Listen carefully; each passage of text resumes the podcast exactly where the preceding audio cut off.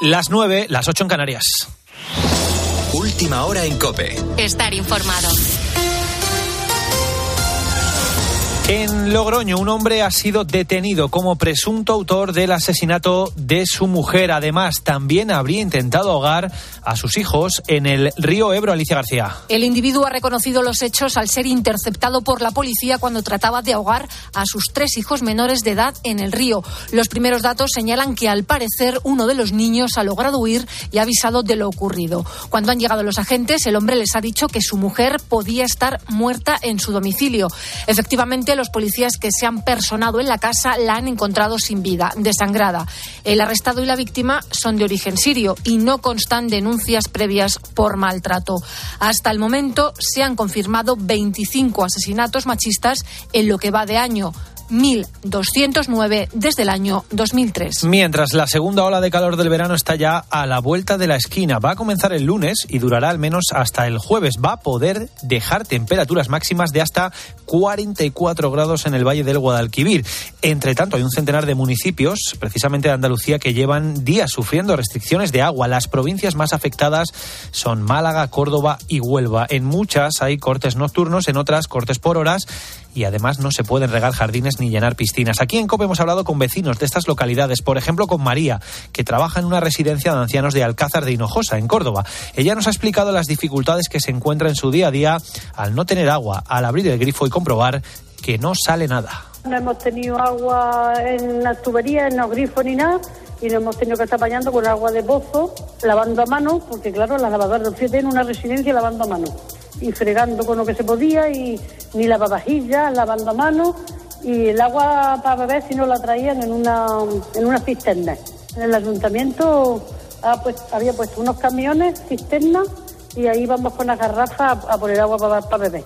Y este sábado se cumplen 500 días de la invasión rusa en Ucrania, un aniversario que coincide con la decisión de Estados Unidos de enviar bombas de racimo a Kiev, prohibidas en más de 100 países. Han estado durante décadas en el punto de mira de organizaciones de defensa de los derechos humanos y defensores del control de armas. Consideran que deberían ser ilegales por el gran peligro que entrañan para la población civil. Antonio Alonso, que es profesor de Relaciones Internacionales de la Universidad CEU San Pablo, nos ha detallado hasta dónde llega la peligrosidad de esta munición. Se llaman así porque se tiran desde un solo punto, pero no va de punto a punto, ¿verdad? Sino que se van distribuyendo distintas mini bombas a lo largo y ancho de un espacio similar al de un campo de fútbol. Es una tragedia, primero porque es una dispersión de objetivos y no va a atacar a un sitio en concreto, no para que se activen en ese momento. Los remanentes que quedan sin explotar siguen activos, de tal manera que al mínimo roce pues pueden volver a explotar con la fuerza de ABC. Cope, estar informado. Y España es finalmente subcampeona de fútbol mm, sub-21, Guillermo Díaz. El equipo dirigido por Santi Denia se queda sin conseguir su sexto europeo sub-21 tras caer ante Inglaterra 1-0. Fue el gol de Curtis Jones en el descuento de la primera parte y el penalti fallado por Abel Ruiz en el último minuto, lo que ha permitido que los ingleses eh, se llevaran el título a casa y de esta manera volver a ganar el campeonato europeo, cosa que no conseguían desde 1984. La cara opuesta es la tristeza de los jugadores españoles. Sergio Delantero de la selección. Jodidos porque bueno, lo hemos tenido en, el último minuto para, para, marcar el penalti y empatar el partido, pero no se ha podido y bueno, orgulloso del, del trabajo que ha hecho el equipo porque este grupo es increíble, es impresionante y, bueno, la hemos tenido ahí, pero bueno, felicitar a, a Inglaterra que también ha hecho un gran torneo y, y nada, darle la enhorabuena y nada, orgulloso, como te he dicho antes, del, del equipo.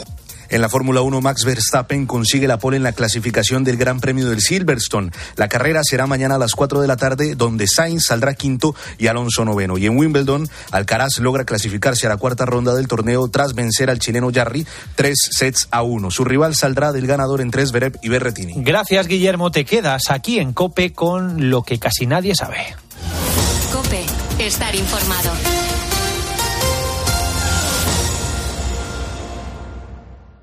Que no, tío, que no lo veo de ninguna de las maneras. Sí, Rubén, hazme caso. Es que es el momento que estábamos esperando, que la cadena COPE nos diera un programa. Bueno, Gonzalo, pero es que así, dicho de esa manera, suena muy bien, pero yo creo que eso de colarse en la radio, meterse en un estudio, aprovechando que los jefes están de vacaciones, yo creo que no tiene nada que ver con que COPE nos haya ofrecido un programa. Ah, pues eso son minucias. Además, ¿qué vamos a hacer nosotros? Eh? ¿Nos vamos a presentar ahí como si fuéramos Herrera, Expósito o Castaño? Claro, mira.